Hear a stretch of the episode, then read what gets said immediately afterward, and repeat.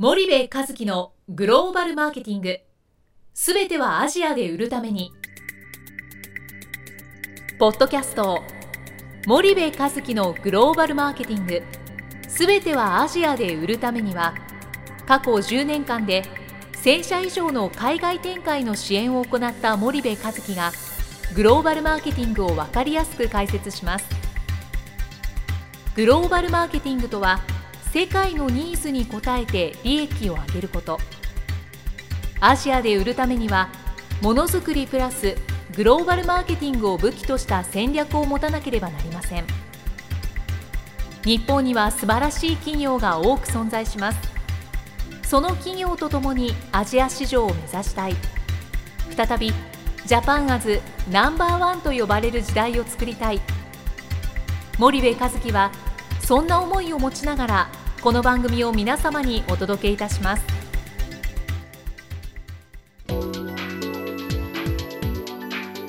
こんにちはナビゲーターの東太郎です。こんにちは森部和樹ですじゃあ森部さんあの前回に引き続き徳重社長をお迎えしてるんですけども、はい、今回はどういう話を？今回はですね前回ちょっと最後お話をしたその世界へ挑むとか、まあ、アジアに挑むということが、まあ、第二創業に近いんじゃないかと、まあ、ベンチャーに近いんじゃないかというようなお話をさせていただいたのでその辺についてえー、テラモーターズの徳重社長に、えー、少しお話を聞いてみたいなというふうに思います。徳重さんどうぞよろしくお願いします。はい、よろしくお願いします。えっ、とまあ前回あの終盤にですねそのアジアでのその取り組みというかビジネスをするっていうことがそもそもそのベンチャー企業マーケットを作っていこうとするベンチャー企業に近いんじゃないかというふうに私あの思ってましてですね。その辺を、まあ、あの特殊社長の経験あのもとにですねお考えをちょっとお聞かせいただけたらなというふうに思うんですが。そうですね。まずあの我々ですね、あの今何を海外でアジアでやってますかというと、はい。ベトナムとフィリピンの方で、はい、事業展開あの法人を作って、はい、やろうとしてます、はい、まあ、具体的にはそちらで製造して、はい、現地で、えー、電動バイクをもしくは電動産業を販売していくっていうようなことですよね。でまあ、これは僕は非常にチャレンジングだと思ってまして、つまりベンチャー企業なのにしかもアジアで最初から、しかも B2B じゃなくて B2C ですよね、あの自動車部品メーカーが自動車会社に卸すのお客決まってますから、まあ、我々あのお客さんを今からクリエイトしていくみたいなですね。しかも電動っていうその彼らあのアジアの人にとっても新しいカテゴリーのものをやっていくっていうことなんですけどで僕はあの最近読んでた本で面白いなと思ってあの楠木さんって有名な人ですねストーリーとしてあの人が書いててグローバル人材とは何ぞやって、まあ、今の話題のキーワードなんですけどね、まあ、一つはその、まあ、いつもの話で、まあ、英語力ってあるんだけど、まあ、これも僕もそう思うんですけど、あの別にその綺麗にねしゃべるじゃなくて、つまりちゃちゃんとコミュニケーションしてできるのかと、あのまあ、要は交渉できるのかと、まあ、僕らで言うと例えば僕最近インドもよく行ってるんですけどね、インド人たちぶわーっと言ってくるんですよ、いろいろ。で途中で止めて「いやお前こうこれでこうこうで言ったけどこうでこうじゃねえのか」とかですね、真面目な日本人ほどこう全部こう聞いて聞いちゃってあれインド人の聞くことを全部聞いてるともうすげえ違うもうちゃんとパッパッパこう切り取ってねここで言ってやらないと。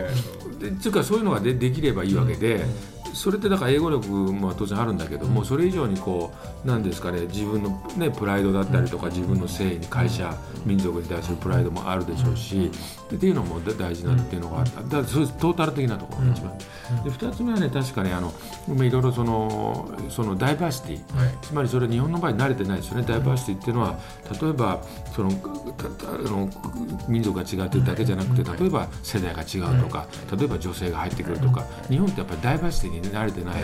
国の人なので、要はダイバーシティをウェルカムにアクセプタブルでいきましょうっていうのが2番目なんですね。3番目に面白いこと言っててあの要はアジアにさっきあのおっしゃった通りなんですけどね、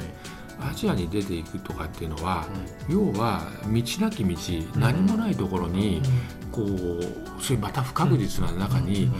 こう道を作りに行くようなものだと、だからそういう経験って今の大企業の人たちって特にやったことがないから、つまりこう今までは決まったことをこれやれドゥーしろドゥーしろドゥーしろできててで全くわけわかんないところジャングルに行かされてなんかやってこいみたいなね開拓してこいみたいな。もうやったことない。未知の世界なんですよ。でもででそういうのが要はなんかこう苦手だとか、うん、で逆に今僕もこれおかしいと思うんだけど、まあ、僕らだったらですねみんな若いやつ海外出たって言ってるからあの2週間前ぐらいに言うんですよ。あの事例。あのお前今度ホーチミン行くかとか言って、はいはい、行きって言ってたけど行く？本当に行くかっつって、2週間、ほんでビザとかも、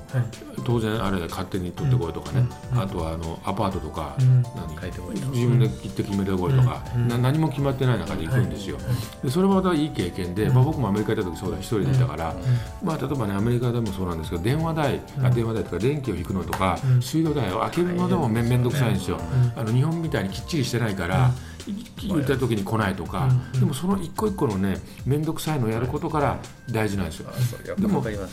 ます。よね。でも大企業の人って多分分かんないけど、うん、なんかその丁寧なねしかもなんか丁寧ななんかこう教育制度が整ってて、なんかそれ過保護な感じですよね。で戻るとその3番目を聞いた時に、あそうだと思ったんですね。つまり僕らみたいなベンチャーはそれ当たり前なんですよ常に、うん、日本市場でやる分にもない道を作っていくとか新しいものやっていくようなやってるから僕ら的にはそれ普通なんですよ、あつまり日々やってるオペレーションだから、それでなんか違和感ないというかアクセプタブルだし逆にアジアの方がスピード感速かったりとか日本の評価めちゃくちゃされてるのですごいやりやすいんですよね。だから僕は本当にこれ自分の体験でよく言ってて例えば僕たちの会社の価値が100だとするでしょ、うだ日本の場合どうしても30しか見てくれないんですよ、なんでかってベンチャーだからとか、新しい市場だから大手が入れますから、でもこれアジア行きますとね、100なんですよ会社の価値は、だけど300とか400になるんですよ、なんでかっていうと日本の会社である、もうこれだけで圧倒的な優位性があるんですよ。それだけですよ。日本の製品日本の会社日本人は信用できる、うん、みんなが言いますよ、うん、あの僕得意なのは東南アジアと台湾インドなんですけど、うん、みんな言います、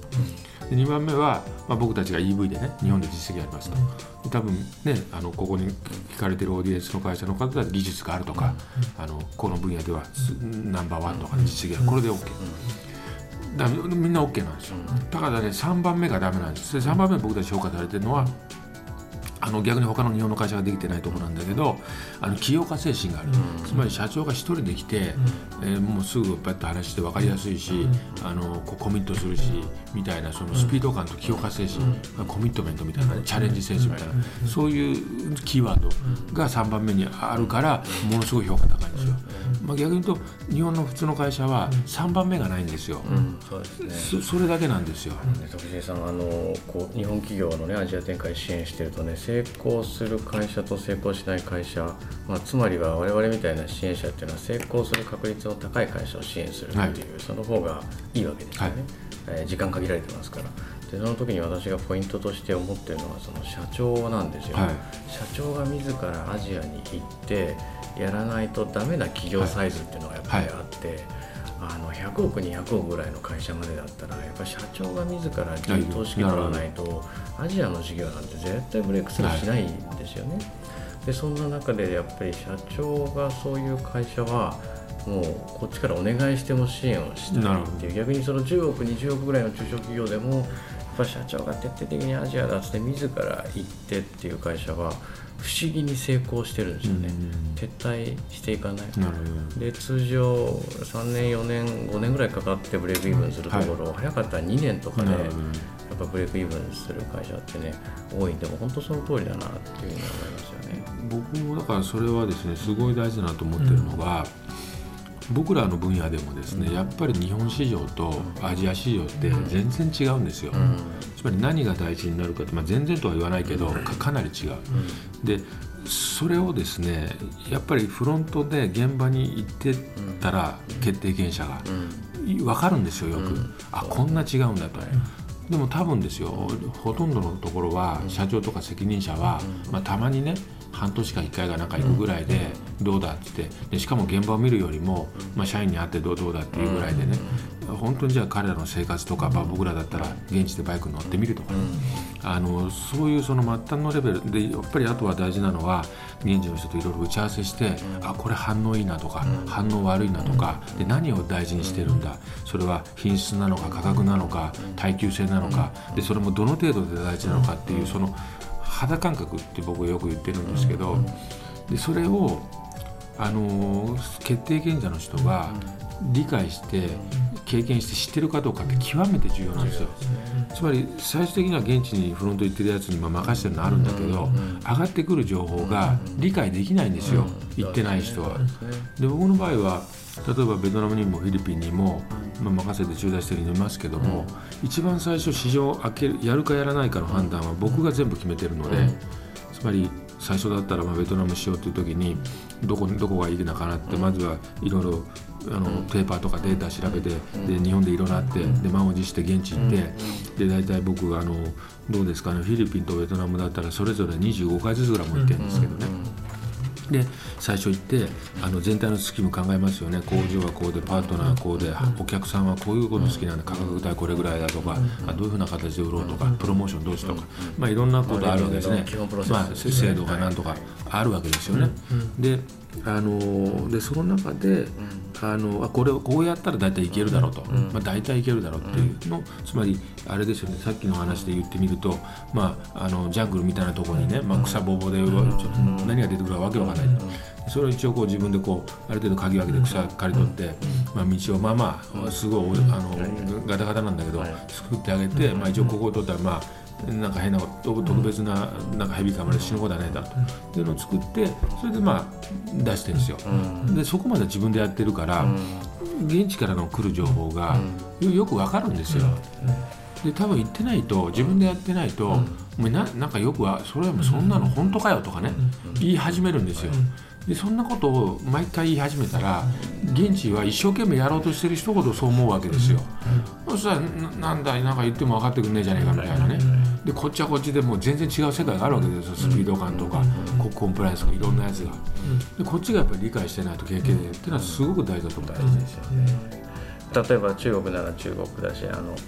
ベトナムならベトナムだしその日本の本社側の担当役員がベトナムや中国やフィリピンやインドネシアやタイを知らずして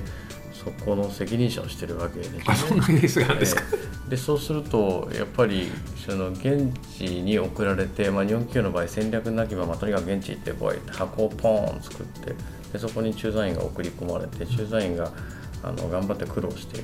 やっていくんですけど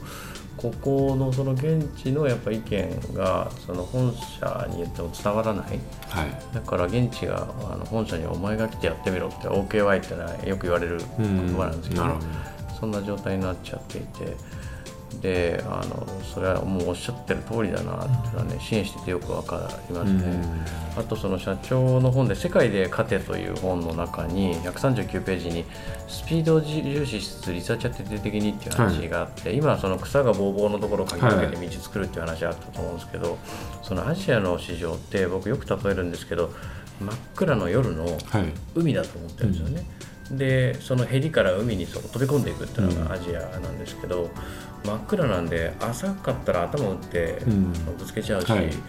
えー、もしかしたら下にサメがいるかもしれない、はい、ウニがいて足を切るかもしれない、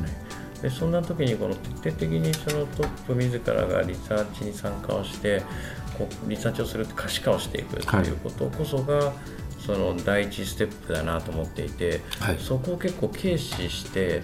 えー、なんかよく分かんないからパートナーみたいなですね。なんかそういう企業が非常に多い、ね、それはあの僕たちもあの非常に重要なポイントだと思ってますし、うん、僕もあのアジアでいろいろやってて、うん、あのまあいろんな意思決定はしてきたので、うん、もうずいぶん慣れてきたんですけど、一番何が悩ましいかっていうと、パートナーのところなんですよ、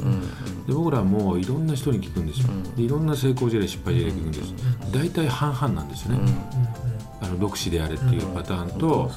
もしくは合弁で。いけと、で特にお前らみたいなベンチャーとか小さい会社、パートナーマストだと、でいろいろ聞いていくと、まあ、あんまり根拠もなかったりするような時もあるし、だから僕はねそれこそね非常に重要なポイントなんですけども、あの僕はですねちょっとこれいいですか？紙書いて。まだ僕たちも実は進化の途中で、根根については100%の間にただ今僕がロジックで考えるとすると何を持ってるかっていうと、まあケースバイケースだと思ってですね合弁なのか独身なのか、ただ大事なことは、この事業をその国でやる時の KFS は何ですかということがまず大事でで例えば分かりませんよ。あの政府とのつながりとか 2C へのブランドが認知があるとか、もしくは販売網とか、まあいろいろありますよね。キーワードあとスピード感とか、技術力とか製品力とか、で理想はですよ、このうちのこの3つは、俺たちは持ってると、テラモーターズ持ってますと、でもこの3つは後の3つは持ってねえなと、でたまたまこの後の3つは、B っていうローカルの会社が持ってると、っていうのがあってですね。これこれが1番ですね。で2番目にかつその上であのビジョンが共有できるところですね。目指すべきは何ですかと。この2つがちゃんと合うのであればそれはパートナーの方がいいんじゃないの？というふうに思うしこれのなんか4個ぐらい俺たちが持ってて、うん、頑張りゃもしくはローカルの人とうまく、まあ、合弁までいかなくてもね、これがカバーできると、いうんだったら独身の方がいいかもしれないですとか、まあ、これだと資金力とかもあるかもしれない僕だったらね、とかですね。だからそういうことじゃねえかなと思っててでそこはなんかもう少しロジカルにね、考えてもいいところってあるんじゃないかな。というのは思います。よね。それはもう本当その通りだと思います。あのマーケティングの基本プロセスってその R あの STPMM ってこう組んでいるって、はい、最初のその R の時にマクロ環境とミクロ環境を分析してそれをスロットに落として、はい、で自分たちの1位をこう見ていくんですけどね。その時に日本の会社ってどちらかというとそのマクロ環境市場がどうだアジアが成長してる、そうだこうだっていうのは散々やるんですよ。はいただ一番重要なそのミクロ環境ってのはまあベンチマークじゃないですか、はい、競争環境をどれだけ整理するかっていうところなんですここはやっぱメイドインジャパンだから強いみたいな、うん、俺たちは格上なんだ。アジアの皆さんそら欲しいだろうっていう、なんかその頭がやっぱ戦略構築の段階から抜けなくて、うん、でット分析が間違っちゃうんですよね。で結局今あの特殊社長がこれ書いたのってスウォット分析そのものじゃないですか。なので、あのそこをやっぱりしっかり冷静に客観的に判断していくとパートナーが必要なのか、はい、そうじゃないのか。結構ねあの実名出して言えないですけど中国であのやった会社さん、まあ、アジアでやった会社さんで合弁でリリースは大々的にボーン出すわけじゃないですか、上場企業はね、はい、けどなんか何年かして見てみるとさらっと IR に提携解消。で、ね、結構それをこう分解してななぜなんだろうインタビューとかしながら、はい、えー、趣味でこう分解していくわけですよ要因をね。なるほど。そうするとやっぱそもそもあのこれだって合わないよねと、はい、その欲しいパーツがうまく合ってないのに、なんでこんな合弁をなかなかやったんだろうっていうのはやっぱ多いですしね。合弁をやって15年間結局解約ができなくてなんか合弁をしたのにうまく利益も上がらないのに、えー、契約を解約するのにさらにお金を積んだみたいな大企業さん結構いらっしゃってね。その処理の仕事っていうのはまたあの多いのでね。あのそれはそうですよね。まあ、アジアアジアというかまあ海外で僕はここが一番難しい判断になると思いますね。あの他もいろいろやっていますけどここはちょっと正解ないですね。もう本当ケースバイケース。ケースバイケースだと思いますね。はい。あの特に販路のところでやっぱり僕はその、えー、パートナーというか、うん、あの合弁というかあのそんなところが必要になってくるのが、ね、あの面白い話で言いますとね、うん、この前聞いた話ではこれ面白いなと思って、うん、あのインドでねあの東京会場って、まあ、僕がいたその損保のあの関係の会社ですけどもインドでね合弁するときにどどこと組んだと思いますかっていうのがあってねイメージあります？東京会場ですよ。ちょっと皆さんも考えてほしいんですけど、どどこかというと、インドのねあの肥料の会社。何かというとさっきのこれと一緒なんですよ。東京会場はいい商品を持ってます。サービス持ってます。だけどお客が分かんないわけです。それ確かね,、えっとね医療保険だとか何保険だとか保険の名前忘れちゃったんだけど、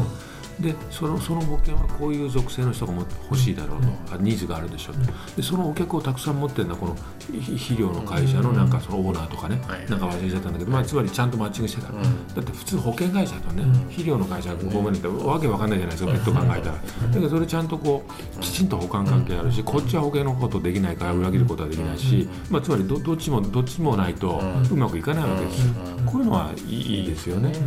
で僕最初聞いた時あれとか思ってすごいあれだなと、うん、保険会社の発想通常の発想だと現地の保険会社と提携してるとかそういう発想になるんですけど、はい。はい、そうするとまたなんか後で裏切られちゃうパターンとかもある、実はコンフリクトがありますからね。そうです同業種だとね。だ結構アジアだと異業種提携とかってすごくあの面白くて結構アジアの成長してる会社っていろんな事業に手を出してあそうです。コングロマート化はいしてるじゃないですはい。か、ですからそれは一つありかもしれないですよね。わかりましたじゃあそろそろあのお時間にえーなりましたので、えっと、またあの続きの話を次回あの進めていければと思います。えー、徳重社長どうもありがとうごはいざいました。ありがとうございましたありがとうございました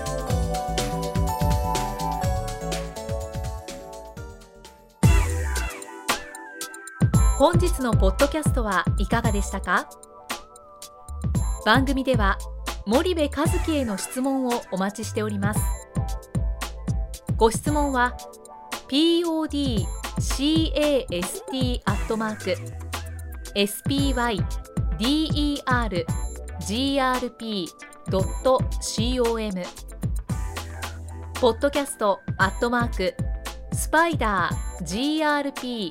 grp.com までお申し込みください。たくさんのご質問をお待ちしております。それではまた次回お目にかかりましょう。